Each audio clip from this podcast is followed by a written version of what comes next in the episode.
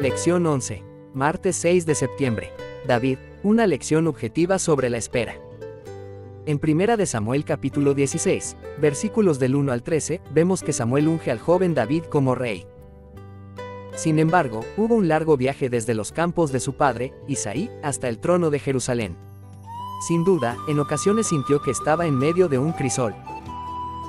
Primeramente, al muchacho lo llaman a hacer música para calmar el espíritu atribulado de Saúl, primera de Samuel capítulo 16. Más adelante, se convierte en el héroe de Israel cuando mata a Goliat, primera de Samuel capítulo 17. Luego, por muchos años David huye por su vida. Tanto Saúl como su hijo Jonatán saben que David está destinado a ser el próximo rey, primera de Samuel capítulo 23, versículo 17. Capítulo 24, versículo 20. Pero David no hace nada para adelantarse en el destino que Dios le señaló. A decir verdad, parece hacer todo lo contrario. Incluso cuando Saúl buscaba matarlo y David solamente cortó un trozo del manto del rey, se arrepintió de haber hecho eso. Primera de Samuel capítulo 24, versículo del 5 a 7. En otra oportunidad, cuando Saúl procura matar a David, David se niega a matar a Saúl cuando surge la oportunidad. Primera de Samuel capítulo 26, versículo del 7 a 11. Lee Primera de Samuel capítulo 26, versículos del 1 al 11. Vinieron los cifeos a Saúl en Gabaa, diciendo, ¿no está David escondido en el collado de Aquila, al oriente del desierto? Saúl entonces se levantó y descendió al desierto de Sid, llevando consigo tres mil hombres escogidos de Israel, para buscar a David en el desierto de Sid. Y acampó Saúl en el collado de Aquila, que está al oriente del desierto, junto al camino. Y estaba David en el desierto, y entendió que Saúl le seguía en el desierto.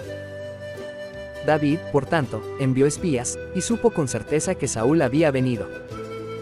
Y se levantó David, y vino al sitio donde Saúl había acampado. Y miró David el lugar donde dormían Saúl y Abner hijo de Ner, general de su ejército. Y estaba Saúl durmiendo en el campamento, y el pueblo estaba acampado en derredor de él. Entonces David dijo a Ahimelech Teo y a Abisa hijo de Sarbia, hermano de Joab, quien descenderá conmigo a Saúl en el campamento. Y dijo Abisai, yo descenderé contigo. David, pues, y Abisai fueron de noche al ejército. Y aquí que Saúl estaba tendido durmiendo en el campamento, y su lanza clavada en tierra a su cabecera. Y Abner y el ejército estaban tendidos alrededor de él. Entonces dijo Abisai a David, hoy ha entregado Dios a tu enemigo en tu mano. Ahora, pues, déjame que le hiera con la lanza, y lo enclavaré en la tierra de un golpe, y no le daré segundo golpe. Y David respondió a Abisai, no le matas. Porque ¿quién extenderá su mano contra el ungido de Jehová, y será inocente? Dijo además David, vive Jehová, que si Jehová no lo hiriere, o su día llegue para que muera, o descendiendo en batalla perezca, guárdeme Jehová de extender mi mano contra el ungido de Jehová pero toma ahora la lanza que está a su cabecera, y la vasija de agua, y vámonos. ¿Por qué David se niega a matar a Saúl? ¿Qué principios nos enseña esto sobre la forma en que Dios lleva a cabo sus planes para nuestra vida? Ahora lee primera de Samuel capítulo 26, versículos del 12 al 25. Se llevó, pues, David la lanza y la vasija de agua de la cabecera de Saúl, y se fueron y no hubo nadie que viese, ni entendiese, ni velase, pues todos dormían. Porque un profundo sueño enviado de Jehová había caído sobre ellos.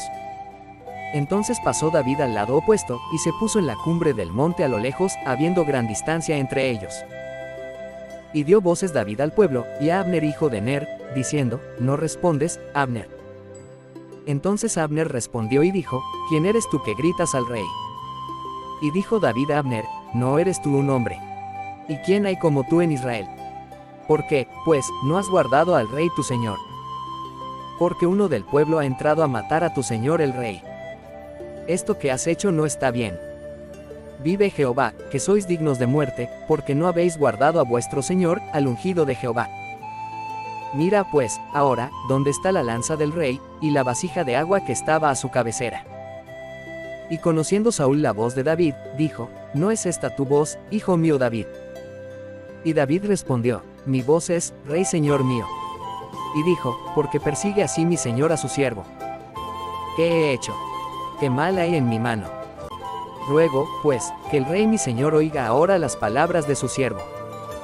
Si Jehová te incita contra mí, acepte la ofrenda. Mas si fueren hijos de hombres, malditos sean ellos en presencia de Jehová, porque me han arrojado hoy para que no tenga parte en la heredad de Jehová, diciendo, Ve y sirve a dioses ajenos. No caiga, pues, ahora mi sangre en tierra delante de Jehová, porque ha salido el rey de Israel a buscar una pulga, así como quien persigue una perdiz por los montes. Entonces dijo Saúl, he pecado. Vuélvete, hijo mío David, que ningún mal te haré más, porque mi vida ha sido estimada preciosa hoy a tus ojos. He aquí yo he hecho neciamente, y he errado en gran manera. Y David respondió y dijo, He aquí la lanza del rey. Pase acá uno de los criados y tómela. Y Jehová pague a cada uno su justicia y su lealtad. Pues Jehová te había entregado hoy en mi mano, mas yo no quise extender mi mano contra el ungido de Jehová. Y aquí, como tu vida ha sido estimada preciosa hoy a mis ojos, así sea mi vida a los ojos de Jehová, y me libre de toda aflicción. Y Saúl dijo a David, Bendito eres tú, hijo mío David. Sin duda emprenderás tú cosas grandes, y prevalecerás. Entonces David se fue por su camino, y Saúl se volvió a su lugar. La negativa de David a matar a Saúl qué impacto causa en Saúl. Que nos enseña esto sobre las ventajas de esperar en Dios. Al analizar todo el trayecto de David hasta el trono, quizá podríamos resumirlo en una frase corta. No eches mano de lo que Dios aún no te dio. Los dones de Dios siempre se reciben mejor de su mano y a su tiempo. Esto puede requerir mucho tiempo de espera. Los brotes de soja pueden crecer literalmente en cuestión de horas, mientras que un roble tardará muchos años. Pero después, cuando lleguen los vientos fuertes, no arrancarán el árbol de raíz. Piensa con qué facilidad David podría haberse justificado de matar a Saúl, después de todo, a David se le dijo que tendría el trono, y además Saúl era sumamente malvado. Sin embargo, sus acciones hablan de la verdadera fe en Dios. ¿Qué podrías extraer de este ejemplo para aplicarlo a lo que estás esperando?